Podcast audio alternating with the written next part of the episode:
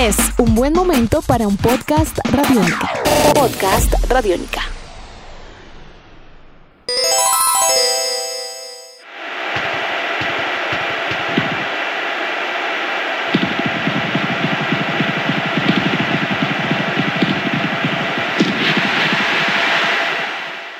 International Superstar Soccer.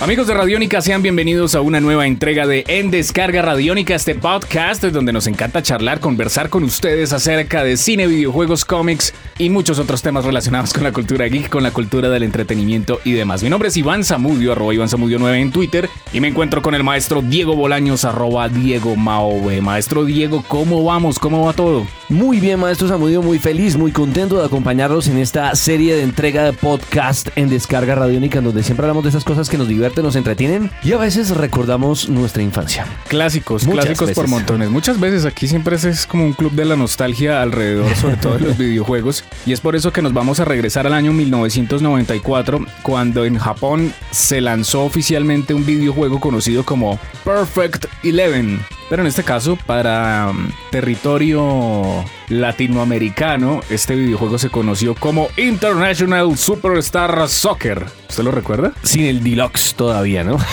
yo, yo lo vine a recordar, yo lo vine a conocer con el Deluxe y sí, como olvidarlo, era la alternativa más interesante a FIFA que yo todavía no he terminado de entender la perspectiva diagonalizada que tenía FIFA en esa, en esa época. Era un gran juego. Era un gran juego, pero a usted le tocó el, el, el- el costoso. Usted compró la segunda parte, la continuación. Yo no compré, la alquilaba, señor, porque en esa época uno alquilaba los cassettes de Super Es Nintendo. que el que tenía el Deluxe era porque era porque estaba en otro Deluxe, Deluxe, estaba en otro nivel. El Deluxe fue la continuación del, del International Superstar Soccer del normal. año siguiente, creo. Sí, y, el, y ese primero fue el que se conoció básicamente por eh, esos cassettes que venían eh, Super Nintendo 5 en 1 con Aladdin, Top Gear y eso. Sí, claro. Ahí venía por lo general el International Superstar Soccer normal, que era. será que en ese caso ni siquiera era el, el- el- el mero mero, el original, sino era el fútbol excitante. Claro. Entonces, ese era.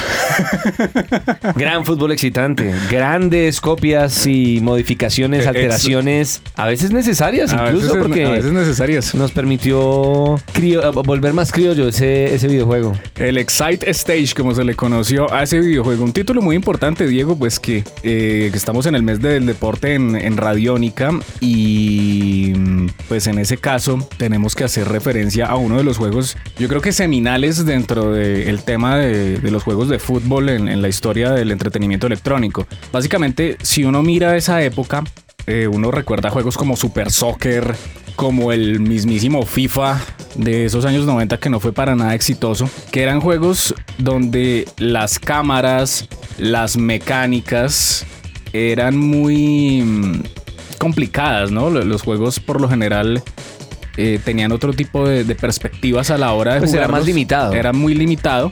La jugabilidad con los, con los pases, con cada uno de los jugadores en la cancha era bastante complicado.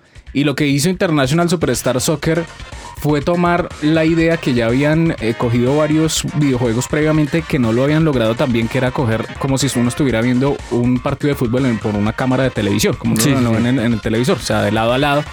Y tomaron eso y le dieron como un toque de realismo muy bien tratado a los jugadores, que no se vieran simplemente como muñequitos, Como puntos, ni como bolas, puntos, ni, ni como, como jugadores cabezones o cosas así, ¿no?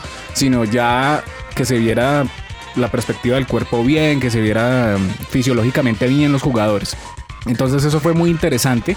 Eh, porque yo me atrevería a decir que este fue como el primer gran juego de fútbol, por lo menos acá en Colombia, donde se empezaban a alquilar los Super Nintendos en, esas, en Sí. esos sitios, en esos jugaderos. eh, Jugaderos. Jugaderos. Ah, hemos acuñado un término. Un nuevo término acá El en, jugadero. en descarga radiónica los términos. Entonces, eh, de ahí en adelante vendrían juegos como Winning Eleven, como el FIFA, como bueno, una gran cantidad de títulos, los in- inclusive los International Superstar Soccer posteriores, el de Nintendo 64, donde la carátula salía el pibe, que fueron juegos donde pues la gente se, se congregaba en estos sitios a jugar fútbol. Y yo creo que de ahí en adelante pues ya la historia la conocemos bastante bien en Colombia porque eh, no es extraño decir que uno de los juegos que más se consume a nivel nacional en consolas de videojuegos es el fútbol. Y de Sea- forma legal, y de forma y legal, y los que sea, y hay torneos y hay gente que es eh, muy dura. Oiga, eh, debo hacer una fe de ratas, corregir. No, el primero que yo jugué fue Superstar Soccer. Sí, Me no. acuerdo, la carátula la tengo clarísima cuando iba a alquilar el videojuego. Después, recuerdo, eh, pude alquilar el Superstar Soccer Deluxe porque decía Deluxe, Deluxe, Deluxe. Pero antes de eso, claramente, además estaba mirando que una de las cosas más interesantes dentro de este videojuego era la posibilidad que uno tenía de hacer cambios con la referencia de las caritas, sabiendo si el jugador estaba Sí. cansado, si estaba de buen ánimo, si estaba bien.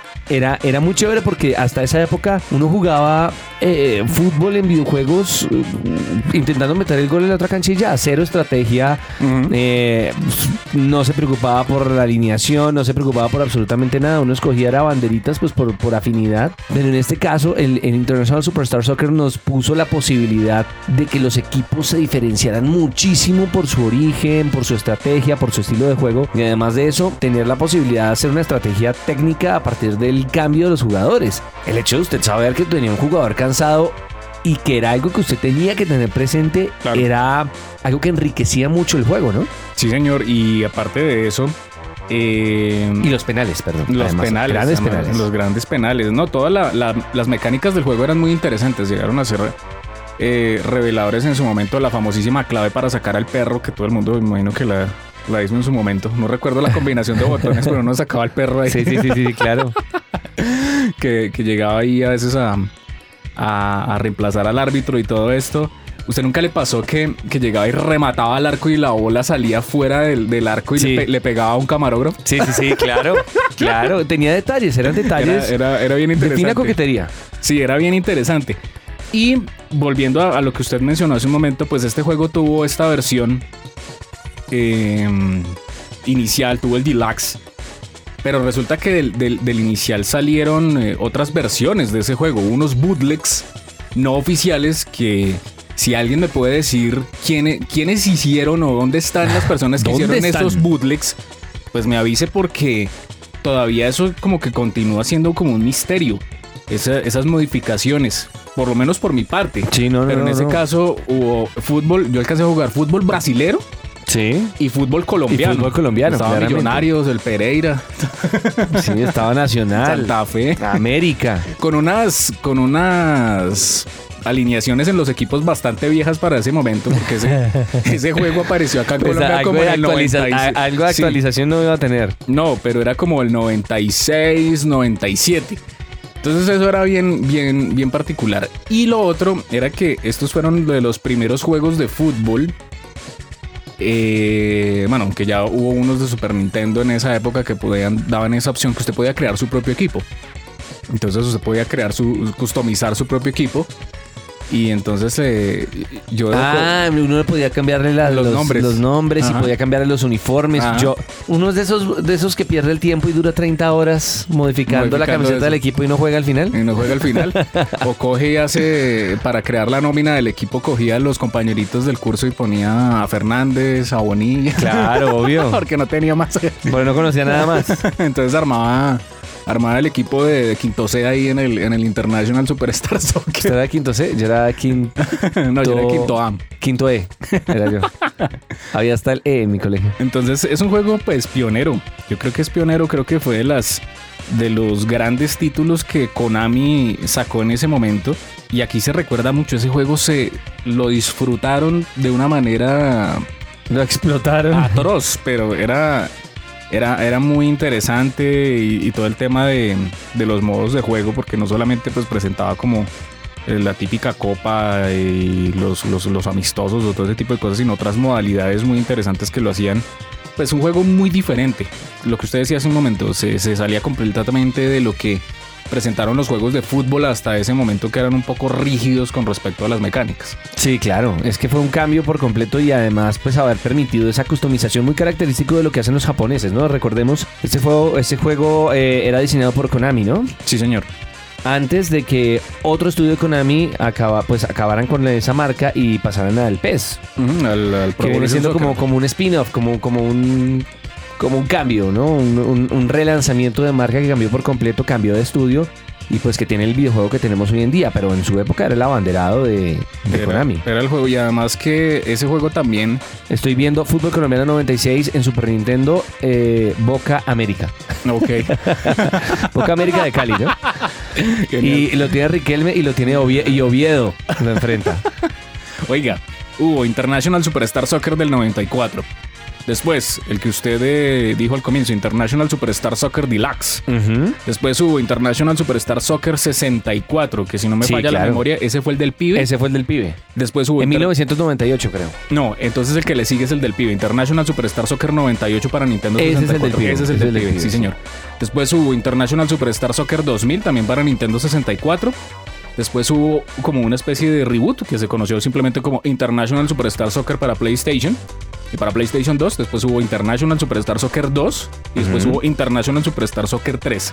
Ahí acabó la saga ya oficialmente como de eso. Y hubo unos que se llamaban los International Superstar Soccer Pro. Eso sí me los conocí. Esos sí fueron básicamente para PlayStation, esos por ahí se vieron en, en algún momento y hubo otros juegos que ya, otras versiones que salieron pues para consolas de handheld, portátiles y demás. Pero de ahí a, ya a la evolución pues del, del Winning Eleven que es, que es como también tener los juegos pero también tener las licencias. Porque en ese momento, licencias para qué? O sea, no, no, no, Sí, no. no había necesidad de eso. Los juegos de FIFA eran muy, muy inferiores. Y, no, y como no explotaban, pues los otros juegos que sí eran exitosos podían como moverse más al respecto de eso sin ningún tipo de licencia. Ya cuando FIFA oficialmente empieza a sacar juegos más, más desarrollados. Después de FIFA 98, yo creo. 7, 98 fue World Cup, también World fue Cup. muy bueno, pero desde, creo que desde 97 empezó a, a- Sí, sí, sí. a posicionarse mucho en ese, en ese, en ese target, ¿no? Sí, entonces ahí ya empezamos a ver el tema de pues, los derechos con los nombres de los jugadores, las licencias de las ligas, todo ese tipo de cosas. Y eso ha dado una evolución constante a lo que hoy por hoy pues tenemos con todos estos videojuegos. Así que, pues, ¿usted todavía tiene el International Superstar Soccer? No, nunca lo tuve, lo alquilaba. Ah, verdad. Lo alquilaba porque en Perdón. esa época uno iba a un sitio que se llamaba que ya no existe, entonces uno puede, aunque creo que ahora hacen es copia de, de, de- de análogo a, digi- a digital, pero era Betatonio. Beta, Tony. Y venía, uno alquilaba los videojuegos en Betatonio y jugaba todo legal, señor. Pero, pero, pero acá lo más importante también es recordar que los juegos de fútbol tienen una importancia muy grande. Son de los primeros juegos que permitía que usted llamara, invitar a sus amigos a jugar. Creo que los juegos de, lo- lo- de Street Fighter o Mortal Kombat, pero en especial los juegos de fútbol, fueron siempre muy importantes para empezar a generar esa comunidad entre gamers y la posibilidad de usted invitar amigos y invitar gente a su casa a jugar videojuegos. La importancia de, de- de sagas como International Superstar Soccer o FIFA o hoy en día PES radica en eso. Son juegos que generan comunidad, ¿no le parece? Sí, señor. Y que han eh, eh, congregado gente alrededor de las consolas. Hoy por hoy, pues no es alrededor de las consolas, es alrededor de la, de, de la conexión en línea, porque usted En puede internet. en internet y todo. No necesita encontrarse ya. Pero antes eh, ese era como el, el- La excusa. la excusa perfecta para encontrarse con sus amigos y jugarse un torneo de International Superstar Soccer. Si recuerdan, tienen algunos recuerdos, algunas memorias, recuerden comentarnos en la sección de comments de podcast en la página de radionica.rocks, también a través de nuestras redes sociales, arroba Diego Mao B, arroba Iván Zamudio 9. Y cuéntenos, cuéntenos si recuerdan algo de esas viejas, viejas épocas del International Superstar Soccer. ¡Horrible, oye! Lado izquierdo, Holanda. Lado derecho, España.